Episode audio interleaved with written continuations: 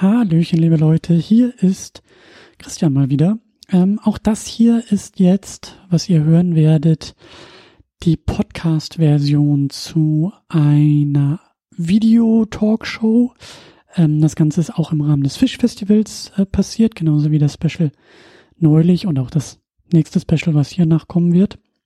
Also drei Specials haben wir da insgesamt in petto. Das ist das zweite, das ist das zweite Thema. Und da haben wir über, ja, der Titel ist vielleicht ein bisschen kryptisch, Winden ist nicht gleich Hollywood. Wir wollten ein bisschen darüber, und das haben wir auch, das werdet ihr hören, aber wir wollten ein bisschen darüber sprechen, was für Möglichkeiten es gibt für Nachwuchsfilmschaffende, die eben vielleicht eher in kleineren Örtlichkeiten beheimatet sind, die in einer guten alten Provinz irgendwie sitzen und ähm, wie die eben auch filmisch arbeiten können, was für Chancen auch da sind, wenn eben nicht alle beispielsweise in Berlin in der Hauptstadt auf dem Alexanderplatz irgendwie drehen wollen, wo die Konkurrenz vielleicht unfassbar groß ist und die filmischen Motive vielleicht auch schon ein bisschen ausgelutscht. Also ähm, ein bisschen kryptisch das Thema, ein bisschen schwerer zu greifen, aber das Thema der nächsten Stunde, ähm, wie schon erwähnt, im Rahmen des Fischfestivals habe äh, ich diese Talkshow moderiert und eigentlich eine Videofassung könnt ihr euch beim Fischfestival auch nochmal anschauen. Fisch also fish-festival.de. Und diese Show war eine Live-Show. Das heißt, ähm, also nicht wundern, wenn wir das auch so erwähnen. Ähm, und vor allen Dingen äh, ist die Anmoderation vom guten Christian von der Wiederaufführung äh, passiert, weil das Ganze eben im Livestream äh, eingebettet war. Also nicht wundern, wenn ich da nicht gleich am Anfang moderiere, sondern erstmal der andere Christian zu hören ist. Aber ja, 60 Minuten haben wir ja wieder auf dem, auf dem Tacho und äh, die gibt's jetzt für euch als Podcast-Form. Ähm, ja, klickt euch gerne auch nochmal durch die Kanäle vom Fischfestival. Vielen, vielen Dank auch nochmal an das Fischfestival, dass das dieses Jahr wieder so geklappt hat. Und dann sage ich jetzt einfach gar nichts mehr, außer viel Spaß mit der folgenden Diskussion. So, jetzt sind wir rüber geswitcht von dem Livestream-Studio am Stadthafen Rostock hinein in die virtuelle Welt bei Christian Steiner sozusagen im gemütlichen ähm, ja, Zoom-Hinterzimmer oder Wohnzimmer. Christian, ähm, Film ab mit eurer Runde. Ja, ich nenne es eher Homeoffice, aber genau, das gemütliche Fisch-Homeoffice. Herzlich willkommen auch von mir an dieser Stelle zu einer weiteren Runde. Ich habe es äh, bei den anderen Shows ja auch schon gesagt, wir sind in Zeiten von Corona und deshalb sind wir hier virtuell zusammengeschaltet für diese Clickbait-Runde. Ähm, wir sind eben live und ihr könnt auch mitchatten, also tut es auch. Wenn ihr Fragen habt, Anmerkungen habt, dann äh, schmeißt die gerne in den Chat, die wird uns Christian dann hier reinwerfen und ähm, dann können wir die auch live besprechen und drauf eingehen. Ja, ähm, das Thema an dieser Sendung ist ein kleines bisschen komplizierter, wie ich finde. Ich habe es äh, versucht, ein bisschen einzugrenzen und mir fällt es schwer. Also der Titel dieser Sendung ist Winden ist nicht Hollywood. Lokal drehen, global erzählen. Und es gibt hier so Clickbait-Runden, die sind so messerscharf. Das sind so Thesen, das sind so Fragestellungen und die, die tackern wir dann so durch und am Ende kommen wir auf ein Ergebnis. Ich finde, in dieser Ausgabe geht es vielleicht ein bisschen mehr um sowas wie ein Gefühl. Und ich glaube, dass wir jetzt in dieser Runde in der nächsten Stunde versuchen werden, dieses Gefühl mal ein bisschen zu ergründen. Und zwar ist es äh, folgendermaßen. Wir sehen das auch öfter beim Fischfestival, so mit Einreichungen, auch mit Filmen, die dann im Wettbewerb laufen. Wir sehen es vielleicht auch auf anderen Filmfestivals, dass da gerne auch bei Filmnachwuchs englische Sprache genutzt wird, englische Untertitel werden eingebaut oder eben auch englische Filmlogos benutzt. Manchmal versuchen die Filme selbst auch mit Special Effects vielleicht ein bisschen mehr nach Hollywood auszusehen, als sie tatsächlich sind. Und das ist so ein bisschen dieses Gefühl, was ich hier ergründen will. Also diese Frage, ob das tatsächlich, ähm, ja, ob das, ob das, ob das so ist, dass gerade junge Filmschaffende vielleicht etwas nacheifern wollen, was sie selber im Fernsehen und auch im Kino sehen und ob das überhaupt eigentlich so sein muss, ob das nicht vielleicht auch viel, viel, vielversprechender ist zu sagen, nein, ich versuche hier nicht irgendetwas Großes, irgendetwas ähm, durchproduziertes irgendwie nachzueifern, sondern ich will mal direkt vor meiner Haustür gucken. Ich will direkt vor meiner Haustür drehen, ich will direkt vor meiner Haustür produzieren. Ich will auch nicht anfangen, in irgendwelche Großstädte, Hauptstädte ziehen zu müssen, um dort meine Filme zu machen, sondern ich habe doch vielleicht alles schon direkt hier bei mir in meiner Umgebung und ähm, kann mir auch dabei die Frage stellen, was habe ich eigentlich hier direkt bei mir zu Hause auch zu erzählen? Was kann ich von mir aus, von zu Hause aus, in meiner Umgebung der Welt zeigen? Und wie kann ich das zeigen? Wie kann ich vielleicht auch meine Heimat oder auch meine Haustür erzählen? In Sprache, in Bild, in Drehorten, in Produktion. Darüber wollen wir ein bisschen sprechen. Ähm, und das werden wir jetzt auch gleich tun mit dieser wunderbaren Runde. Ähm, vielleicht noch einen Halbsatz zu mir. Ich ähm, bin hier in dieser Clickbait-Runde ja des Öfteren unterwegs. Ich sage es immer wieder. Ich ähm, habe Filmwissenschaft studiert und Philosophie und äh, rede deshalb sehr, sehr gerne über Filme und bin mittlerweile als freier Redakteur, als Filmpodcaster in Berlin unterwegs und habe mir eben ein ganz wunderbares Panel hier zusammengestellt. Dabei ist Bianca Jasmina Rauch. Du bist auch Filmwissenschaftlerin. Du warst auch in der gestrigen äh, Clickbait-Show äh, dabei, die gestern über den Stream lief. Und ja, du bist beim Indie Film Talk Podcast dabei als Redakteurin und bei den Filmlöwen und an der Filmakademie Wien bist du dabei. Herzlich willkommen in der genau. Runde. Hallo, hallo. Genau, also wir haben eine filmwissenschaftliche Perspektive in der Runde. Wir haben aber auch äh, ja filmproduzierende Perspektiven in der Runde. Wir haben äh, Ferdinand und Elli dabei. Die beiden sind äh, ja auch im Wettbewerb dabei. Die beiden haben einen ähm, Animationskurzfilm äh, gemacht, Obervogelgesang heißt der. Der ist im Wettbewerb, den kann man heute Abend, und da wisst ihr jetzt, glaube ich, ein bisschen mehr als ich, zu 21 welcher Uhrzeit? Also 21 der Blog geht 21 Uhr los. Ganz hervorragend. Da haben wir auch noch ein bisschen Werbung für das äh, Fischprogramm gemacht. Also ähm, da könnt ihr reinklicken, da könnt ihr euch den Film auch anschauen. Und über den Film werden wir gleich auch noch ein bisschen sprechen. Und wir haben Max dabei. Max, du bist so ein bisschen ähm, ich will nicht sagen, ähm, ein, ein, kann man das so sagen, ein Zögling des Fischfestivals. Du bist äh, lange ja. dabei und eben auch äh, mit deinem Debütfilm Karlschlag, über den wollen wir eben auch sprechen. Den hast du ja 2018 veröffentlicht. Der ist ähm, ja bei Festivals äh, auch ziemlich ähm, durch die Decke gegangen. Rufer Filmtage, da hast du ja einen Nachwuchspreis gewonnen und der ist dieses Jahr auch ins Kino gekommen und den hast du in Rostock in der Umgebung tatsächlich gedreht und mhm. produziert. Ist das richtig? Genau, richtig. Er ist letztes Jahr ins Kino gekommen. Ah, ja. Im März 2020, eineinhalb Wochen bevor die Kinos zugemacht haben, hatten wir unseren Kinostart, äh, haben uns die beste Zeit ausgesucht. Aber ja, genau, den habe ich in Rostock in, in Mecklenburg-Vorpommern gemacht, mit Leuten von hier. Magst du uns vielleicht gleich zu Beginn ein bisschen was zu dem Film erzählen? Was ist das für ein Film? Was ist das für eine Geschichte? Und natürlich ist ja auch die Frage, warum und wie in MV produziert. Genau, in dem Film geht es um äh, zwei Freunde, die sich seit vielen Jahren oder seit einigen Jahren nicht mehr wiedergesehen haben, aufgrund einer Streitigkeit und aufgrund der Streiche, die das Leben so spielt. Und an dem Tag, an dem unser Film spielt, fahren die beiden ein letztes Mal zum Angeln an den Stausee, um über die Vergangenheit zu sprechen. Und das mündet äh, jedoch in Gewalt und einem blutigen Katz-und-Maus-Spiel. So haben wir es immer artikuliert, ähm, wenn wir über den Film gesprochen haben. Genau. Und wir haben den tatsächlich nur aus dem Wunsch heraus gemacht, überhaupt einen langen Film zu machen. Also Jean-Pierre, mein Kameramann und ich, wir haben ähm, Kurzfilme gemacht, mehrere und Musikvideos und hatten dann den Wunsch, einfach mal uns an einem Langfilm zu probieren. Das passte irgendwie auch gerade in die Lebenssituation von uns beiden. Und da das überall schwieriger gewesen wäre als da, wo wir ohnehin schon unsere Filme machen, nämlich Mecklenburg-Vorpommern, haben wir uns entschieden, den Film auch hier zu machen. Und eben die Ressourcen, die wir hier vor Ort haben, die wir hier sowieso haben, weil wir hier die Filme mit unseren Freunden machen, die Ressourcen eben zu nutzen, um den Film zu machen. Genau. Und das führt zu dem schönen Side-Effekt, dass im Grunde genommen kein Mitglied der Crew eine Filmhochschule besucht hat. Ähm, das sind alles Leute, für die das der erste äh, Kinofilm war, an dem sie mitgearbeitet haben. Ähm, ja, und das haben wir eben hier in Mecklenburg gemacht. Elli, ähm, wie sieht's bei eurem Film aus? Kannst du den vielleicht ein bisschen beschreiben, ein bisschen vorstellen, vielleicht auch anteasern für den Filmblog heute Abend? Okay. Ähm, also bei uns geht es, es ist so ein bisschen so ein, so ein komisches Genre. Wir haben ihn genannt so Coming of Age Police Horror. Ähm, und zwar, ähm, es geht um ähm, eine junge 15-Jährige, die eben in der Region Sachsen groß wird ähm, und eben sehr ländlich wohnt auch und wird halt im, im Laufe des Films halt immer mehr konfrontiert mit der politischen Lage halt bei ihr direkt vor der Haustür und eben auch was äh, andere Leute, also eben halt zum Beispiel ähm, Leute aus Berlin oder so über äh, ihre Herkunft denken und eben setzt sich halt damit im Grunde auseinander, aber halt auf eine sehr emotionalisierte Art.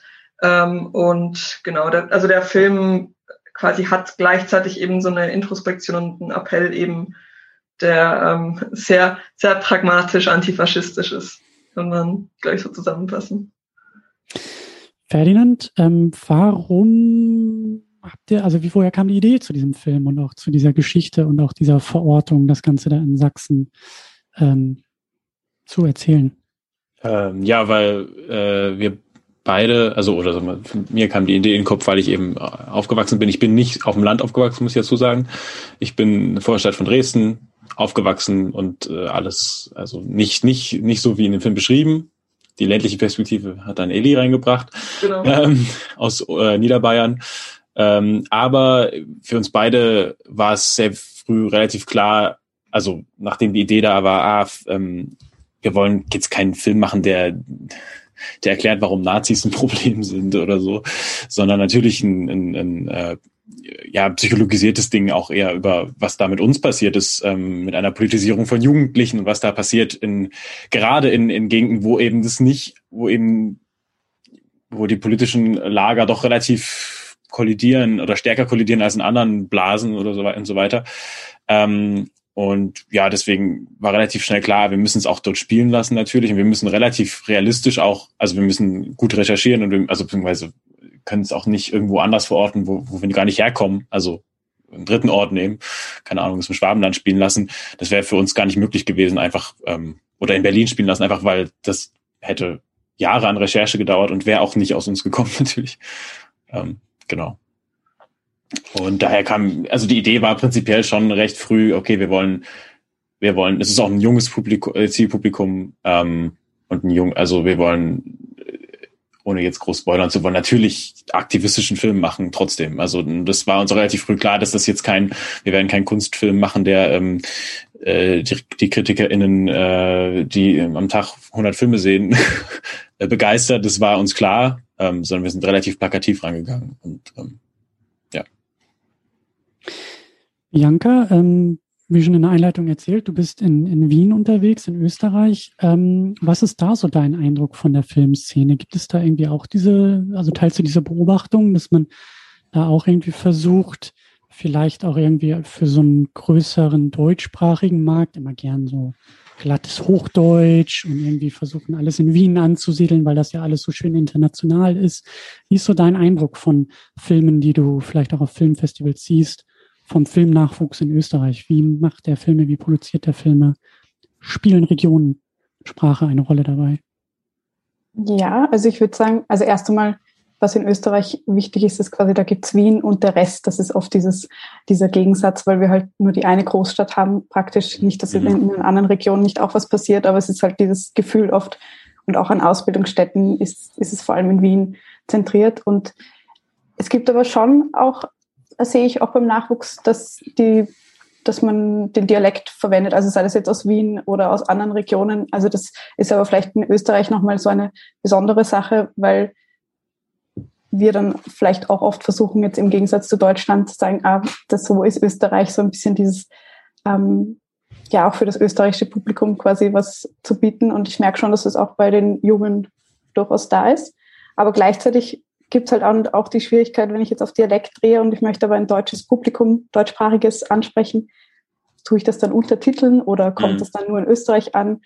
Kommt es in Österreich zwar gut an, weil ich glaube, die Österreicher mögen das und Österreicherinnen generell den Dialekt zu hören, ähm, zu sehen, aber gleichzeitig ja kann es oft bedeuten oder vielleicht denken die Filmschaffenden, dass es dann weniger Möglichkeiten in Deutschland gibt, ähm, obwohl ich auch glaube, dass ja durchaus auch es in Deutschland auch beliebt ist, die Österreicher und Österreicherinnen zu hören, aber vielleicht je nachdem, wie stark der Dialekt ist. Beliebter als Sächsisch auf jeden Fall, ja. ja. ja Fall. es ist oft so eine Image-Sache. Also ich glaube, da kommt es natürlich auch auf die einzelnen Filmschaffenden drauf an. Mhm. Ja, aber ja, es gibt also so an, an, an Regionalförderungen gibt es bei uns auch viele Möglichkeiten. Also ich glaube, dass schon die Leute das teilweise ähm, nützen. Ähm, ja, aber oft auch gemischt mit Wiener Geschichten. Also ja, kann ich jetzt gar nicht so genau eine Antwort geben, nur so ein paar Eindrücke schildern. Mhm. Ja. Mhm. Max, wie waren denn so deine, deine Erfahrung von dieser Filmproduktion von Karl Schlag? Du hast das Drehbuch geschrieben, dein, dein Langfilmdebüt. Gab es Probleme, den in der Region zu produzieren? Sind vielleicht auch Leute auf dich zugegangen, haben gesagt, du, das ist hier, also das kannst du vielleicht in Berlin mal machen, dein Ding, aber hier fehlt es an Infrastruktur, wie du schon in der Einleitung gesagt hast, so hier ist keine Filmschule in der Nähe. Ähm, erzähl vielleicht mal ein bisschen so aus dieser Produktionszeit und eben auch in der, aus der Vorproduktion des Filmes. Ähm, ich glaube, grundsätzlich ist es schon so, dass ähm, viele Stimmen jetzt in der Vorbereitung und im Drehbuchprozess oder überhaupt infolge unserer Entscheidung, einen Langfilm hier zu machen, äh, aufgekeimt sind, die meinten, lass es lieber bleiben, so, äh, das wird eh nichts und das wird eh äh, schief gehen und ähm, das liegt aber, glaube ich, wirklich daran, weil so ein Debütfilm einfach immer was mit Ausbeutung zu tun hat und mit ähm, mit schwierigen Arbeitsbedingungen ähm, und was für eine Plattform kriegt man für den Film eigentlich später und bringt er überhaupt den Erfolg, den man sich selbst wünscht, was bei uns eher diffus ist, weil wir gar nicht davon, also wir sind von dem gesamten Spektrum ausgegangen. Es hätte sein können, dass der Film, dass den außer uns niemand sieht. Das wäre dann so gewesen, da hätten wir unsere Lernen draus gezogen. Äh, und wir haben aber auch gedacht, dass der Film vielleicht eben auch in Cannes läuft. Und ich glaube, mhm. äh, in unserem, in unserem Erwartungsspektrum äh, war eben erstmal alles möglich. Das heißt, wir haben gesagt, ey, wir machen den jetzt einfach und gucken dann. Ähm, und was unsere Erfahrung war, ist eben, dass ähm, es besonders in der Provinz extrem dankbar ist, Filme zu machen, weil eben die Leute noch nicht so ein, du bist eben der Erste, der kommt und vorschlägt, da einen Film zu machen. Du bist eben der oder die Erste, äh, der oder die kommt und sagt, äh, ey, pass auf, ich bräuchte von euch eben ein, ein Auto-Anhänger oder ein Auto oder ähm, Generator. Äh, genau. Und das, und die Leute ge gehen damit, glaube ich, ganz anders um, als es in Berlin der Fall ist. Wenn du da in Berlin eben eine Wohnung äh, mal für einen Tag mieten willst, um dort zu drehen, ähm, ist es, glaube ich, mittlerweile nicht mehr denkbar, dass du da nicht für nichts bezahlen musst. Und das ist, kenne ich gar nicht. Also ich, ich kenne gar nicht das, ja. das Gefühl, jetzt Geld ausgeben äh, zu müssen oder viel Geld ausgeben zu müssen für Locations, weil die Leute hier eben sich noch freuen darüber, wenn es so eine Anfragen gibt. Das heißt, insofern ist das Fluch und Segen, weil es gibt, äh, also es mangelt auf jeden Fall an Infrastruktur, es mangelt auch an Personal. So, also wir arbeiten einfach immer wieder mit denselben Menschen zusammen, ähm, weil die Auswahl nicht so wahnsinnig groß ist. Aber auf der anderen Seite sind die Leute eben auch viel offener und haben viel mehr Lust auf einen als selbst als Filmemacher. Ja. Ferdinand, du hast schon lautstark genickt. Äh, ja? Gute Formulierung. Ähm, nee, gar nicht. Also, weil ich habe da lustigerweise genau andersrum Erfahrung. Also, ich war ein Jahr lang nach dem Abi, also andersrum, ich war auch immer, ich hatte auch immer Träume von meinen ersten Filmen, habe auch bei Filmen mitgemacht, wo die Träume ganz groß waren natürlich äh, äh, und, und die dann aber ein bisschen von der Realität eingeholt wurden. Und ich glaube, man braucht halt, also ich glaube voll, dass es so einen riesigen Geist an, also da, da ist einfach dieses, dieses Träumen ist so, so möglich, so groß und es ist, wann, wo soll man nicht träumen, wenn nicht im Film? Ähm, äh, dass ich schon glaube, auch dass es eine riesen Chance ist in solchen, in sozusagen, ich, ich spreche ja nicht aus Provinzsicht und ich spreche vor allem auch nicht aus ähm, äh, Produzenten und vor allem nicht aus äh, äh, szenischer Filmsicht, aber trotzdem stimmt das, was Max gesagt hat, glaube ich, auf jeden Fall, wenn ich so überlege, ich war immer der Filmmachende in meinem Umkreis mhm. so. Ähm, während ich Leute kenne, die äh, also die kommen aus Kreisen, wo alle jetzt an der Filmakademie oder an anderen Schulen sind oder irgendwie da mit drin hängen oder zumindest für Drehs hier bei uns in der Wohnung schlafen so. Ähm, also das sind so Netzwerke, die die da einfach noch nicht da sind und einfach gar nicht so da sein können, weil es eben nicht Berlin oder Hamburg ist oder vielleicht Stuttgart. Und das finde ich schon, ähm, das ist einerseits hindernd, weil man dann immer nur der Filmmachende und es geht nie um den Film, sondern nur, dass man den Film gemacht hat. Aber eigentlich ist es schon eine Chance und natürlich äh, eine Motivation ist total groß da. Und ich habe auch Filme so so ganz ganz äh, Guerilla-mäßig gemacht, so in der Schulzeit noch äh, ähm, einfach mit meinen Kumpels und ähm, das war eine riesen riesen Leidenschaft und das ist total toll. Und das finde ich auch voll cool, dass man das beim Fisch auch sieht, dass es ja auch Produktionen gibt, die genauso dieses noch haben. Weil eben, sobald man an der Filmhochschule ist, da ist dann alles, da gibt's, gibt's ganz andere Regeln. Ja, das beeinflusst auch, hat unsere Entscheidung auch beeinflusst, hier zu bleiben. Ja, das glaube ich. Weil natürlich die Frage war, okay, gehen wir jetzt nach Berlin und sind eben zwei Filmschaffende unter einer Million Filmschaffenden oder bleiben wir halt hier oben? Und ja, mhm. das ist schon äh, relevant gewesen für uns auch. Und das hat sich jetzt ausgezahlt, dass wir hier geblieben sind, weil jetzt gibt es eine Filmförderung und jetzt gibt es die Möglichkeit, hier oben Filme zu machen. Das wollte ich gerade fragen. Ist diese, ist die, also das hatte ich ja vorhin schon mal angesprochen im Vorgespräch. Ähm, es gibt, ich habe immer gehört, in Mecklenburg-Vorpommern gibt es keine Filmförderung. Und du meintest jetzt, seit einem Jahr gibt es die jetzt. Mhm, ähm, ja. seid ihr da Grund für? Mal so ganz banal gefragt. Nee, ich glaube, also ich glaube nicht. Ich glaube, der Grund für die Filmförderung ist einfach, dass eine Nachfrage da war. Dazu ja. zählen wir bestimmt auch ja. so. Ähm, und das hat damals schon eine relativ große Welle geschlagen, dass Karl Schlag halt im Hof diesen Förderpreis Neues Deutsches Kino gewonnen hat. Mhm. Und dass er dann auch wirklich jetzt 2020 im Kino lief und so. Das hat schon, glaube ich, viele Leute äh, erreicht, auch von der Staatskanzlei und von äh, aus der Politik hier im Land. Aber ich glaube, insgesamt war einfach die Nachfrage da. So von Seiten vom Produzentenverband und von Filmschaffenden, die es hier gibt, die gesagt haben, hey, wir wollen Filme machen. So. Und es ist letztendlich ein Wirtschaftszweig wie alle anderen auch, der ähm, eben einfach Subventionen braucht, damit hier oben Gelder ausgegeben werden und mhm. eben eine Infrastruktur entstehen kann. Und ich glaube, das passiert jetzt gerade. Und das ist natürlich total toll. Ja. Bianca, wie ist das, wie ist das in Österreich mit ähm, Filmproduktion, auch mit Filmförderung? Du hast gesagt, es gibt Wien und es gibt alles andere. Ähm, müssen junge Leute in Österreich nach Wien, um Filme machen zu können? Ich würde sagen, nein. Ich meine, in den meisten Fällen ist es so der Fall, weil einfach da ja eben auch, wie Ferdinand gesagt hat, die, die Struktur oder es gibt halt viele Leute, die einfach hier sind und man kann sich hier vernetzen, wahrscheinlich noch am leichtesten. Aber es gibt auch also Fachhochschulen jetzt in anderen, äh, in Salzburg zum Beispiel oder in Graz gibt es auch eine Szene natürlich. Aber ja, ich denke, die meisten sind einfach in Wien und denken, also wir haben halt die Filmakademie und das ist so die Schule und die meisten probieren es natürlich dort auch. Die meisten, die ich kenne, haben schon mal probiert, ich auch.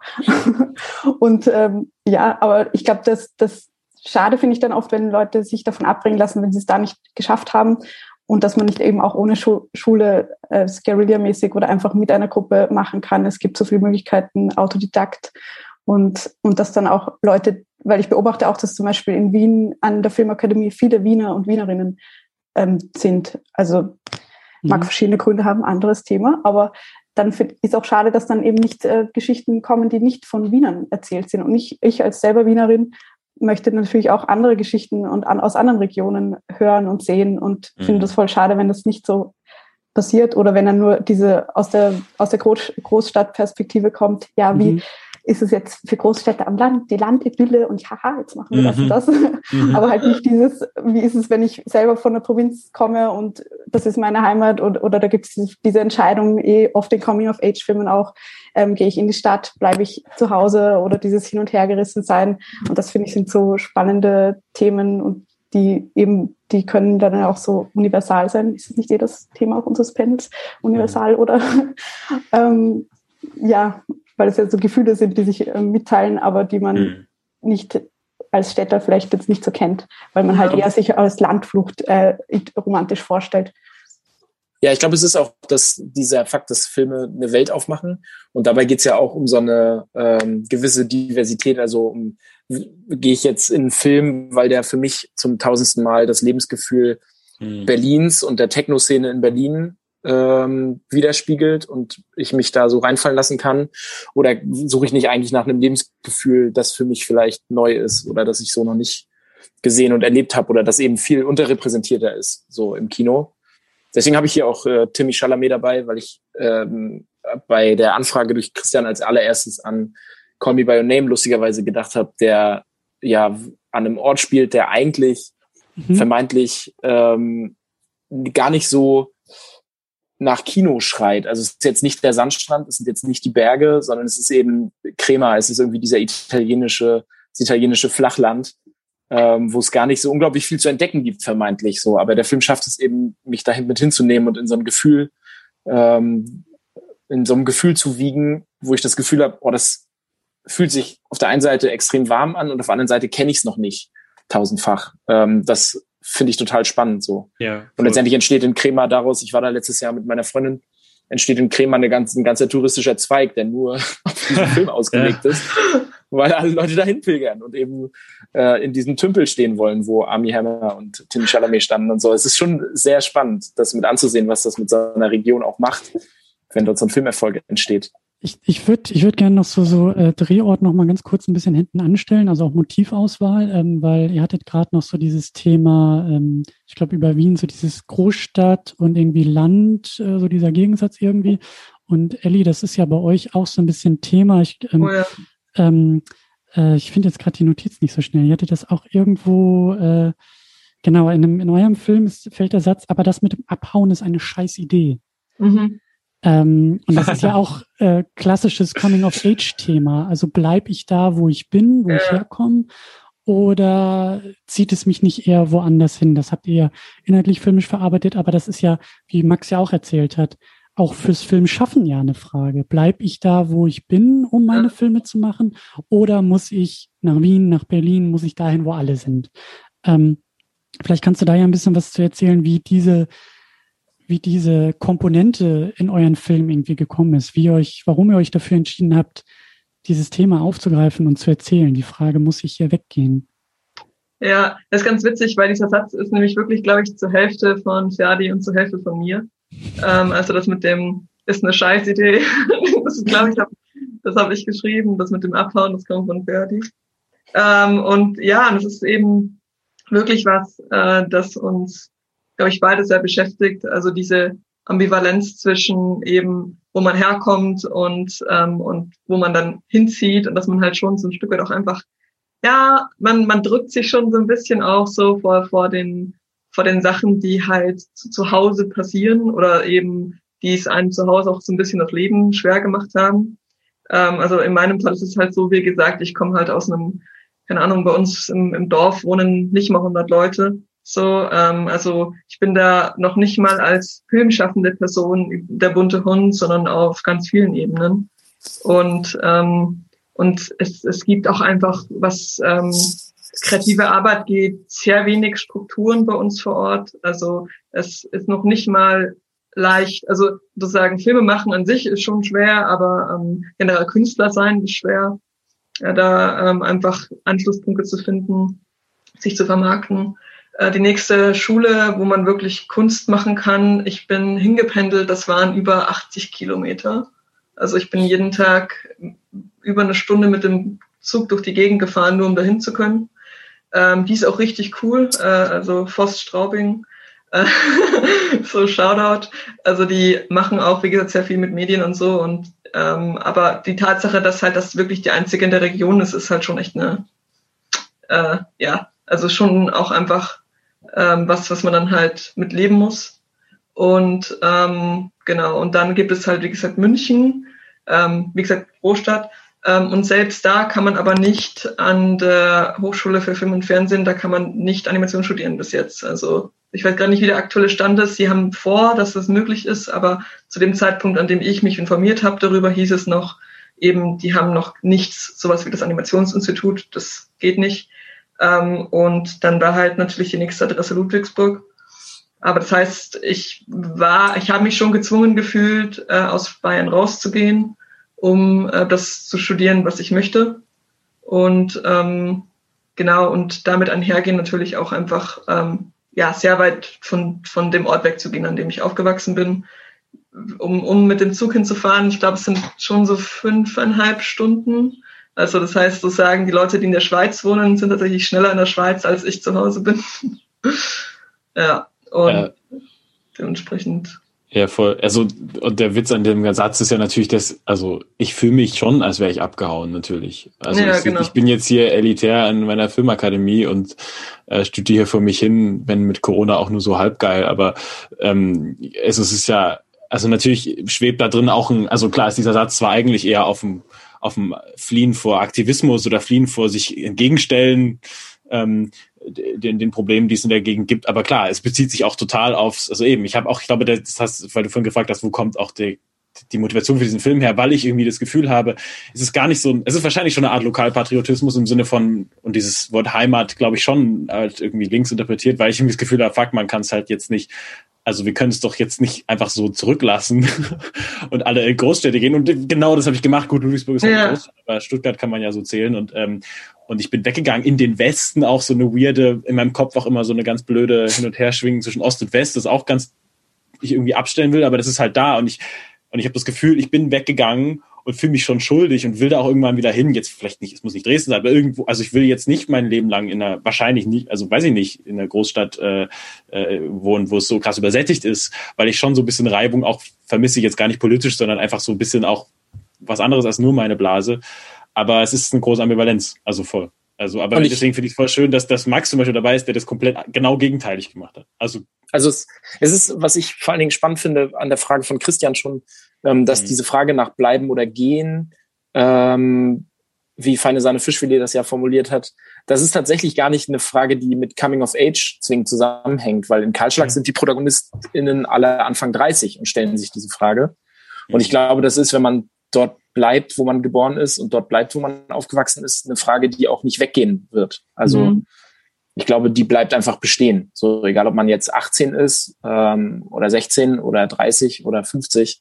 Ich glaube, dass das ja, äh, was ist, was einen trotzdem immer begleitet, weil man sich natürlich sein Leben lang auch nach verpassten Chancen fragt und so weiter. Ja. Also bei mir in der Region, also ich kann das halt, also es, es gibt lustigerweise sogar ein, ein Lied, ähm, in dem es darum geht, ähm, äh, das, das ist ähm, von, von Ringelstetter, das ist so ein, so ein Comedian bei uns in der Region und der hat da das so ein bisschen so, ähm, ja, jetzt ist man halt da und jetzt bleibt man halt da und jetzt hat sich das halt so ergeben und ähm, jetzt arrangiert man sich so damit, dass man jetzt da halt wohnt und irgendwie ähm, hat man sich nicht so ganz ausgesucht und ist einfach so ein bisschen da stecken geblieben oder so. Ähm, und ich glaube, das ist so ein Gefühl, das ganz viele Leute haben, die so auf dem Land ein bisschen so ab vom Schuss sind, dass man sich fast schon so ein bisschen, man fühlt sich fast schon so ein bisschen abgehängt, so auf so eine komische Art. Und, ähm, und das ist, finde ich, ein mega interessantes Thema auch einfach. Also was das mit einem macht, wenn man halt so eigentlich das Gefühl hat, um Karriere zu machen, eben jetzt wie gesagt zum Beispiel im Film, oder auch einfach um was zu erleben, müsste man woanders hin. Und ähm, ja, es ist auf jeden Fall ein, ein Thema, das alle Altersgruppen betrifft und ähm, jetzt eben nicht spezifisch nur Leute, die gerade erwachsen werden. Aber ich glaube schon, also noch das, kurz, das, also, sorry, sorry. Nee, ich wollte nur sagen, dass der Ort, den man da verlässt, natürlich damit keine Chance hat, sich zu transformieren. Ja, mhm, natürlich genau, wahnsinnig ja. schade ist. Genau, genau, genau. Und ich glaube, das ist ein voll großes Ding auch, weil ich glaube schon, dass das geht. Und ich glaube, ich habe einfach dann Glück gehabt und habe halt den logischen, für mich in dem Moment logischen. Und es ist schon gut, dass ich mal wegziehe von wo ich bin. Aber so prinzipiell ähm, ist schon, ist das schon ein Punkt einfach. Man kann überall Film machen und es ist einfach woanders halt eben anders und es ist schwieriger und man wird damit vielleicht nicht so einfach äh, dann auf irgendwelchen, keine Ahnung, äh, aber der Traum ist ja trotzdem da, dass man in Cannes läuft, aber sagen der Weg nach Cannes ist dann vielleicht sozusagen ein anderer und bisher nicht so äh, vorgeschriebener, aber ähm, ich, ich glaube, dass es immer mehr, immer, immer mehr ähm, und immer einfacher wird, einfach aufgrund von Online-Vernetzung, aufgrund von ähm, äh, eben, also na, eben, wie man hört, auch trotzdem erwachsenen Infrastruktur, auch in Gegenden wie, wie MV oder ähm, in Sachsen weiß ich es gerade nicht so genau. Also gibt es natürlich schon Förderung, aber wie sich das jetzt auswirkt, ähm, gerade. Aber so prinzipiell glaube ich schon, dass man, also ich, ich wollte keinen Appell dafür halten, ähm, wegzuziehen.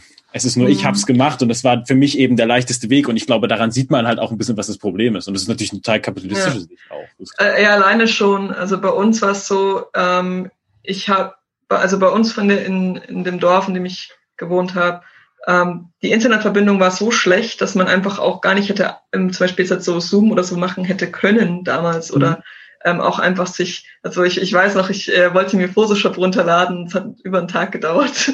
so.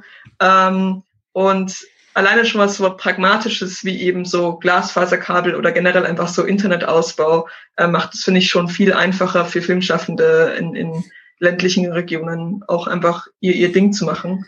Ähm, und das ist dann auf jeden Fall auch auf politischer Ebene einfach ein Thema, dass eben eine, eine kreative Ausbildung oder ein kreative, äh, kreativer Ausdruck in, äh, auf dem Land halt auch nur möglich ist, wenn die Ressourcen dafür also gleichmäßig verteilt sind. Und mhm. da ist Internet, finde ich, auf jeden Fall schon ein großes Thema auch.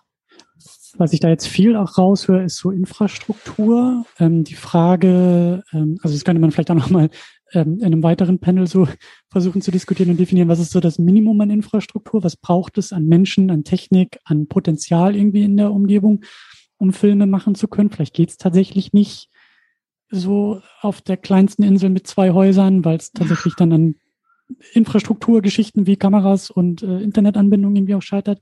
Aber ich möchte nochmal aufgreifen, was Ferdinand gerade gesagt hat, so dieser, dieser schöne, die Formulierung der Weg nach Cannes. Äh, der Weg nach Cannes und das war so ein bisschen auch das, oh was Gott, ich oh vielleicht, ne, aber was, was ja. So aus, dieser, aus diesem Gefühl, aus dieser Prämisse äh, auch ableiten würde, ja, dass man manchmal vielleicht auch sieht, wie gerade junge Filmschaffende sagen, das ist jetzt mein dritter Film und ich muss jetzt nicht mehr auf dem iPhone filmen, sondern ich habe mir mal eine Kamera ausgeliehen und jetzt mache ich meinen, jetzt werde ich entdeckt mit diesem Film. Deswegen versuche ich ihn so breit wie möglich aufzustellen mhm. und versuche Geschmäcker zu bedienen, die ja mhm. alle irgendwie haben müssen und versucht ihn vielleicht auch so in Anführungszeichen international wie möglich ähm, aussehen zu lassen. Aber ist da nicht vielleicht auch die verpasste Chance, das nicht, also das gebe ich vielleicht auch an, an Bianca, die halt eben ja auch sehr viel Film schaut und rezipiert. So, du bist ja quasi so ein bisschen vielleicht mehr so auf der Publikumsseite, aber du bist doch wahrscheinlich auch eher auf der Suche nach den frischen Motiven, nach den unbekannten Orten, nach den tollen Bildern. Ja, Call Me By Your Name wurde, wurde genannt, so als, als äh, Drehort, wo du sagst, das habe ich so noch nicht gesehen, anstatt zu sagen, ah, das ist jetzt die nächste Produktion hier irgendwie aus Wien und die gleichen drei Sehenswürdigkeiten und hier schon wieder irgendwie in Berlin gedreht. Oh, der Fernsehturm, das ist ja sehr kreativ. Ähm, wie, wie, wie, wie siehst du das aus der, aus der Filmrezipientinnen-Sicht? Ja, auf jeden Fall, was du gesagt hast. Also, dass man, da möchte ich auf jeden Fall mehr sehen und dann halt auch nicht nur die Klischeebilder, die ich vielleicht schon kenne. Vielleicht ist es jetzt so wie die Alpen oder, oder einen schönen See und dann sind das meist ähnliche Bilder oder Erzählungen und nicht auch mal andere Orte oder, oder, oder wenn ich jetzt eine Erzählung habe, die am Land spielt, dass ich jetzt nur den Bauernhof sehe und dann, äh, wenn ich das jetzt als, als Zuschauerin öfter sehe, dann denke ich, aha, das, da gibt's den Bauernhof und in Berlin gibt's den Fernsehturm. Also so ist blöd gesagt. Aber eben diese, diese Vielfalt äh, auch zu sehen und, und um so auch Leuten zu zeigen, was, was am Land auch eben, wie ihr gesagt habt, das, das Wegziehen ist auch ein großes Problem, zu sehen, was im Gegenteil auch positiv irgendwie möglich ist. Also solche Erzählungen oder vielleicht von Rückkehrern, wie ihr seid, vielleicht werdet ihr selber mal äh, Rückkehrer sein nach, in eure ähm, Heimatorte.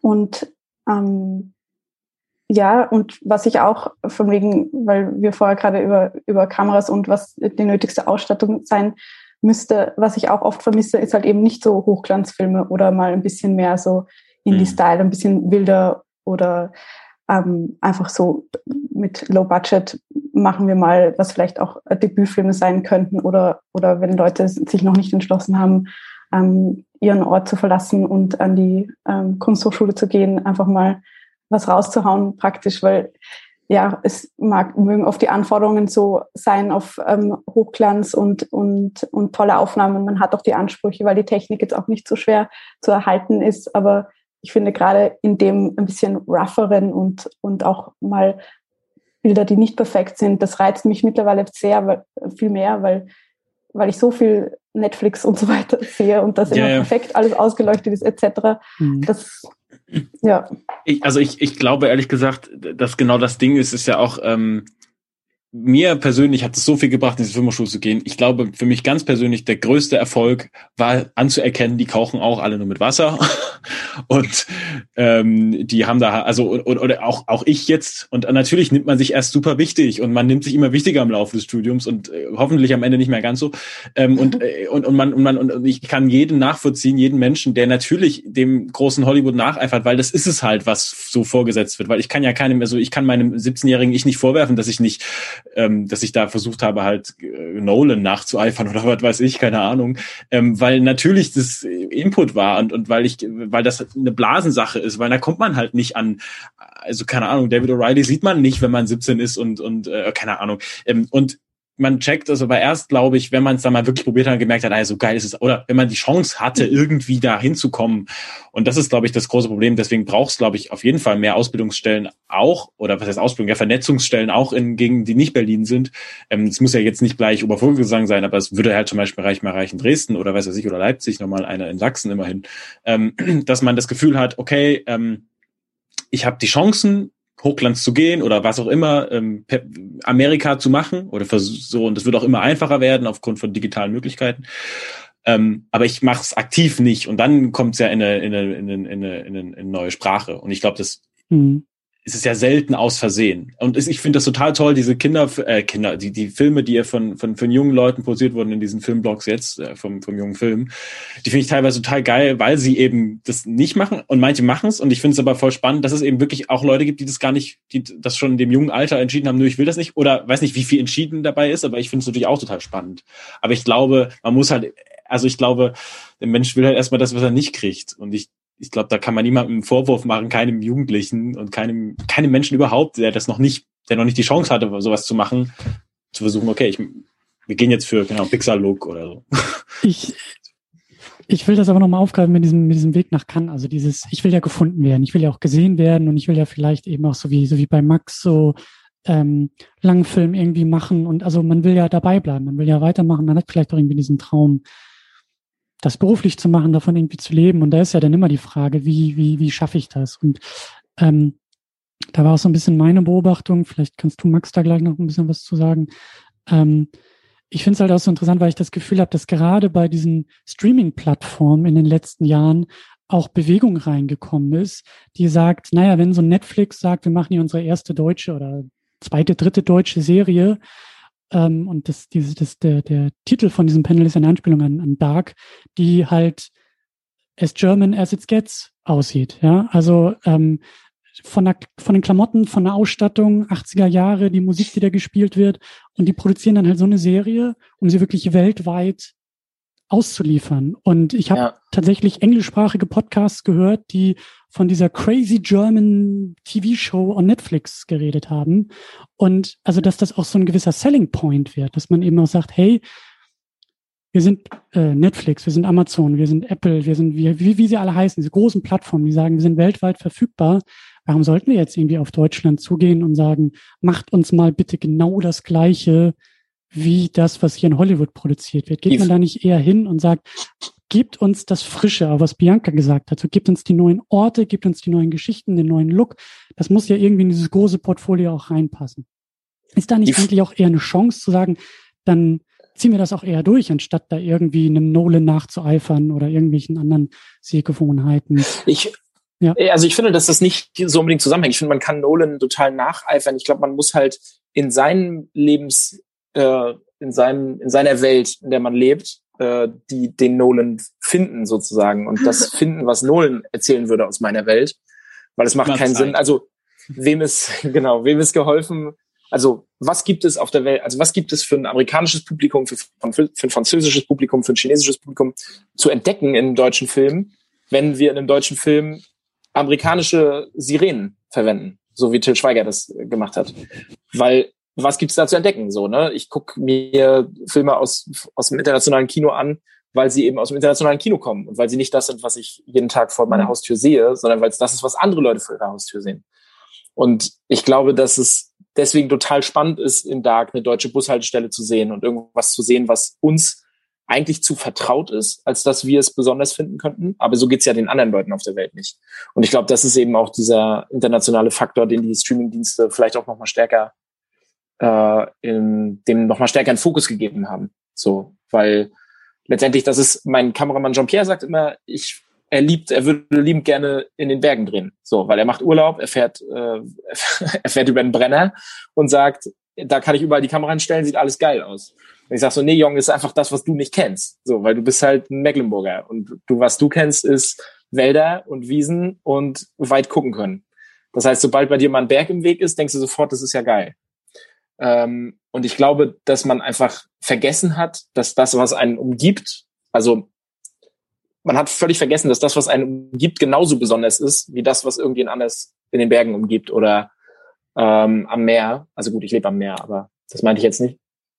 Und ich glaube, das ist was, was man, äh, was man auch stärker wieder fühlbar machen kann. Dass man selber denkt, ich gehe vor die Tür und ich kenne diesen blöden Kiosk mit den Plastik-Campingstühlen und den, der langweilt mich aber der langweilt auf gar keinen Fall den Rest der Welt. So, weil die gehen nicht jeden Tag raus und sehen den. Ja, total. Das ist, mhm. ja.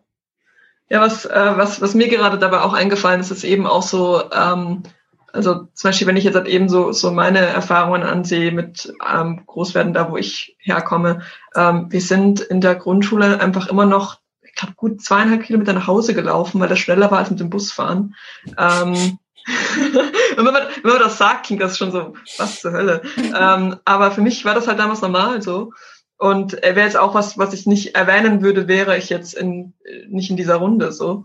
Ähm, aber es ist natürlich was, äh, das macht, äh, zum Beispiel, wenn ich jetzt das in einem Film packen würde und sagen würde, ja, die, die Kids, die, die laufen jetzt eben halt nach Hause, so über die Felder, ähm, dann, dann wäre das halt was, was spezifisch eben aus, aus meiner äh, quasi damaligen Lebensrealität stammen würde, was sich eben vielleicht nicht deckt mit dem, was halt andere Leute erfahren haben. Das macht es vielleicht auch spannend.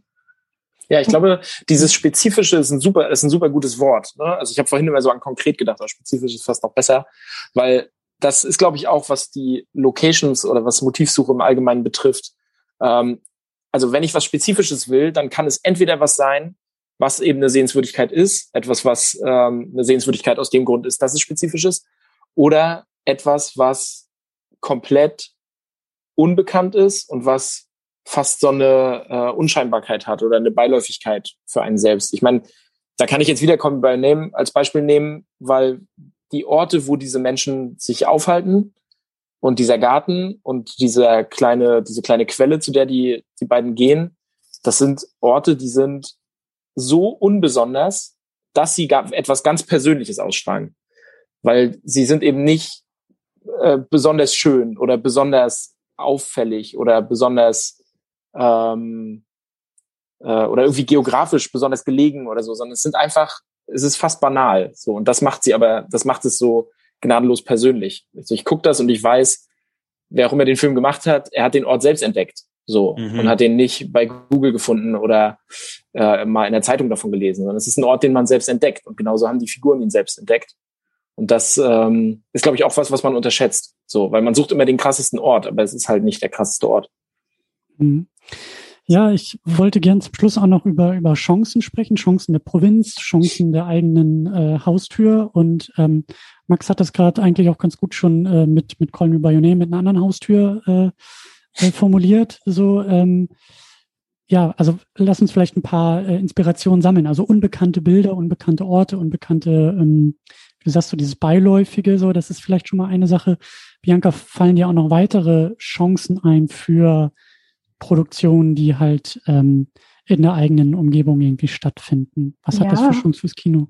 Ich kann da gleich auch anknüpfen an was Eddie gesagt hat. Ich finde gerade eben eigene Geschichten, die man vielleicht selber noch gar nicht so wahrgenommen hat, dass die besonders sind, die dann auch den Ort zu einem besonderen machen und das zu verbinden, was ja auch bei Call Me By Your Name der Fall ist. Das sind die Emotionen, die mit diesen Orten verbunden sind, die Entdeckungen, die die Charaktere durchmachen.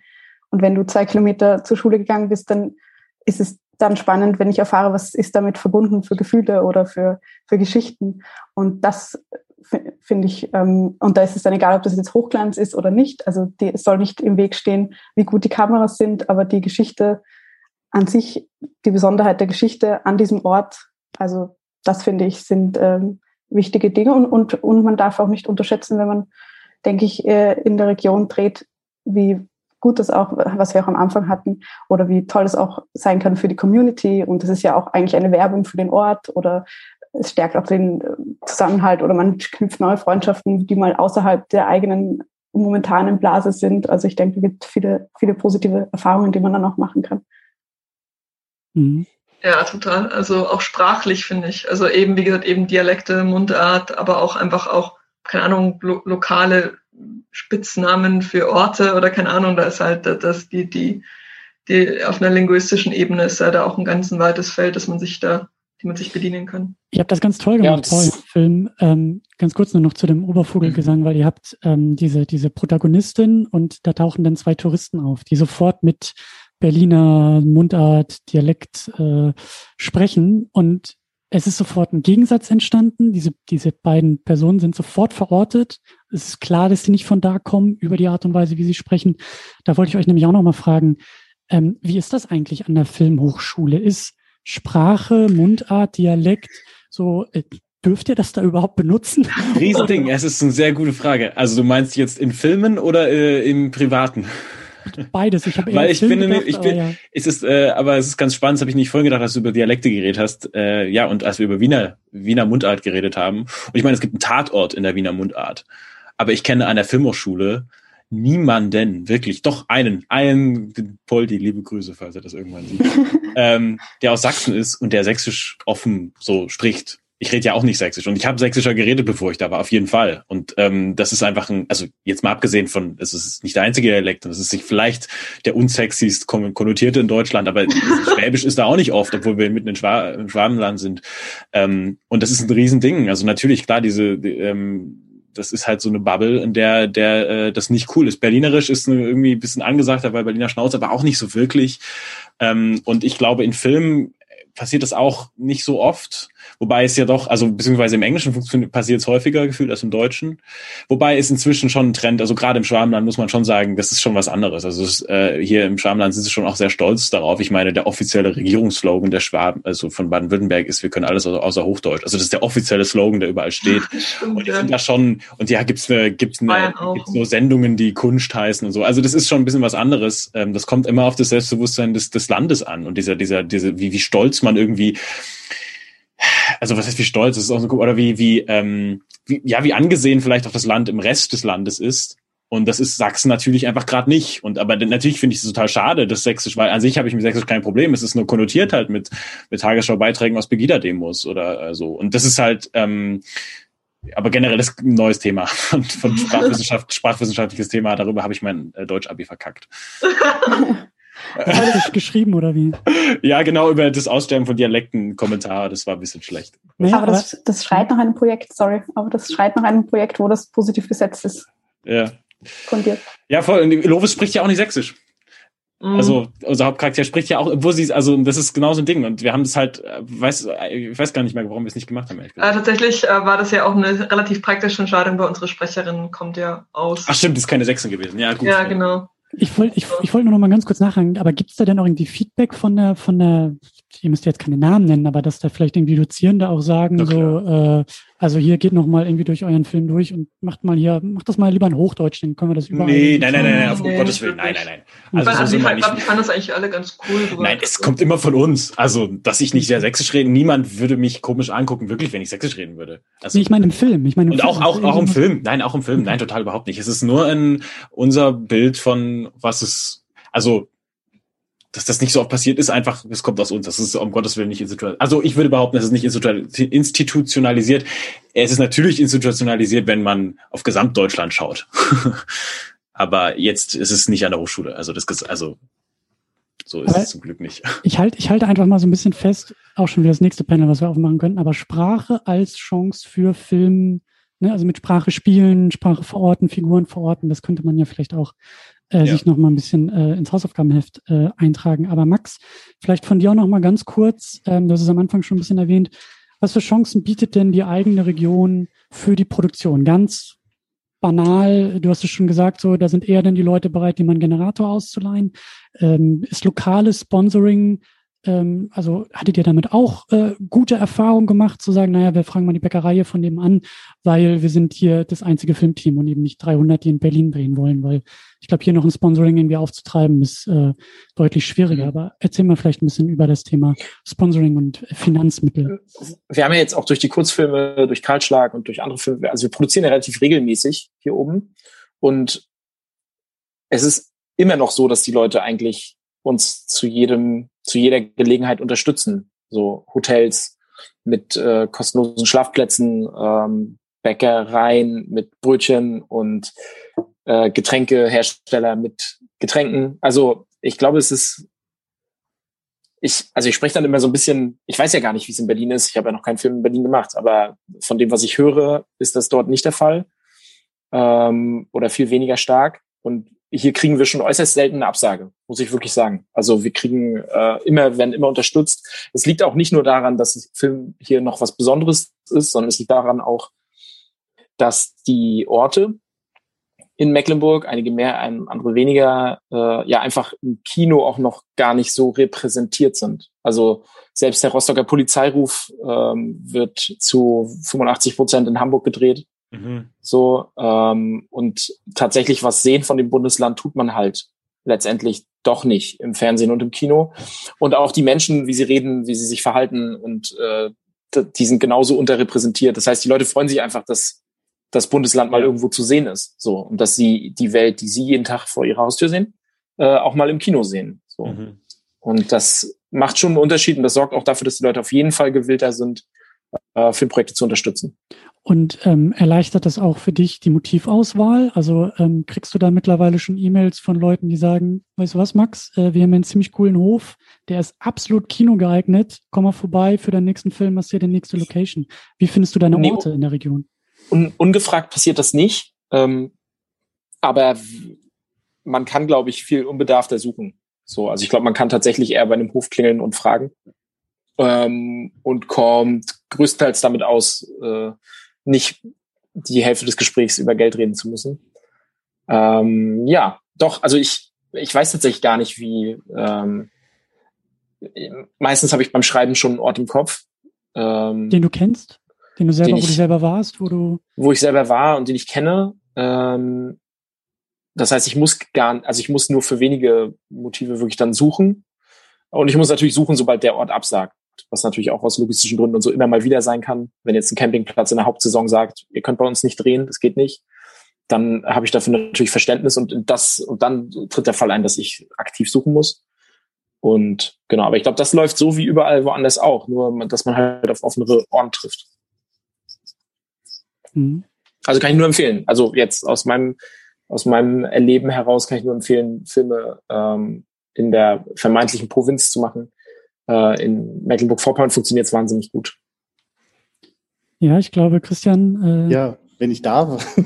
Klar. Ich, also mein Job wäre ja eigentlich gewesen, jetzt die Fragen aus dem Chat hier hineinzubringen. Äh, da habe ich keine Frage, die jetzt zu der Runde gehört, gefunden würde aber gerne was reinbringen. Ich habe euch sehr aufmerksam zugehört und ähm, habe eine Frage. Max kennt das schon ein bisschen. Ich bin auch Rostocker und laufe dem manchmal über den Weg und habe als Sozialarbeiter manchmal so das Bedürfnis, sozusagen ihn mit, mit Geschichten aus äh, seiner Heimat zu konfrontieren. Natürlich auch mit dem Wunsch, Dinge sichtbar zu machen, öffentlich zu machen. Ihm gerade bei Ferdinand klang auch schon was an so.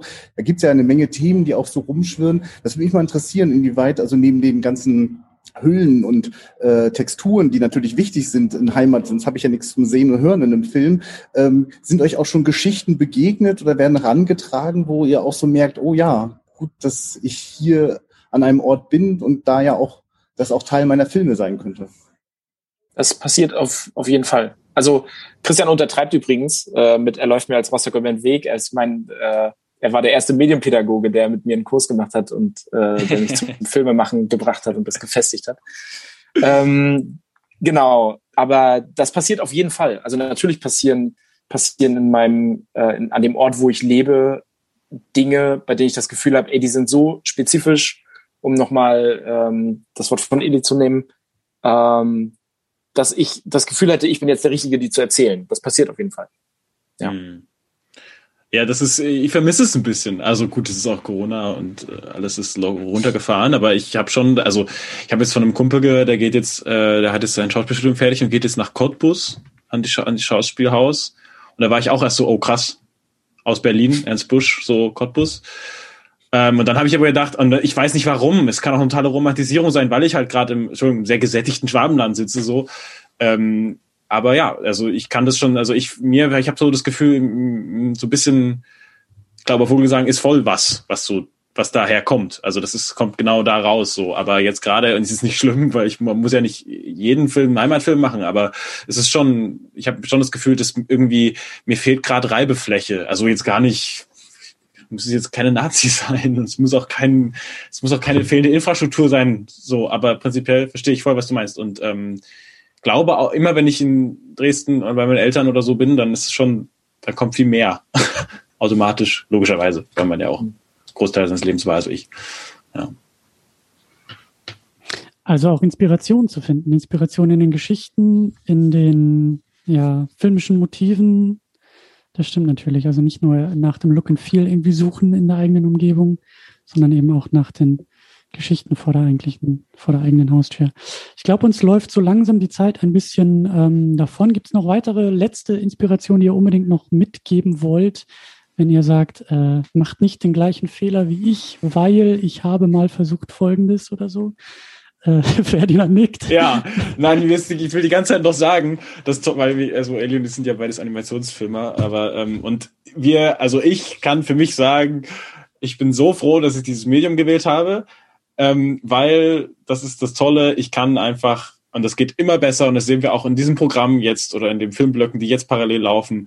Es wird immer einfacher, rein theoretisch sogar alleine einen Film zu machen. Alleine Film machen ja. ist ganz schwierig und ganz schlimm, und, und, äh, anstrengend, aber es ist, es wird immer besser und Animation und sei es als Effekt, sei es als billiger Effekt, der immer mehr en vogue wird auch, also so wie dieser schöne Greenscreen hier. Ähm, es wird immer, es wird immer einfacher, Filme zu machen alleine und ich finde das total toll, wenn, ähm, wenn junge Leute sich dazu entscheiden, eben zu träumen groß und ganz groß und dann halt einfach mal auch scheitern ist auch nicht schlimm, es gehört auch dazu. Also ich kann nur eine Lanze für Animation brechen natürlich, auch wenn szenischer Film auch toll ist, in Kombination am besten. Ähm, äh, und das geht auch ohne Internet, theoretisch. Naja, nee, es geht, Internet braucht man schon, aber man braucht dafür Ein bisschen, kein, ja. Man braucht dafür muss, äh, Internet braucht man schon, aber es geht auch ohne Generator. oder ohne Kameramann oder Kamerafrau oder da, da kann man, das ist das Tolle. Und so sind wir beide, glaube ich, auch hierher gekommen. Mhm.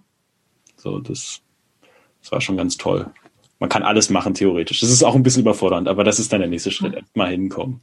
Hauptsache machen, oder? Ich glaube, das ist das okay. Hauptding. Und scheitern, keine Angst vor Scheitern haben, ist, glaube ich, auch ein schöner. Ja, ja, ja. Und das ist Schöne beim, das, das ist auch das Gefährliche, weil in den Programmen kann man Steuerung Z drücken. Aber ja. ich habe, vielleicht ist das, vielleicht ist das ganz schön, als, äh, weil Christian mich ja so als Lokalmatador vom Fischfestival ähm, eingeführt hat. Ich habe glaube ich, sieben oder acht Kurzfilme gemacht. Davon lief genau einer auf dem Fisch. Alle waren eingereicht, einer lief dort und der wurde von der Jury zerrissen.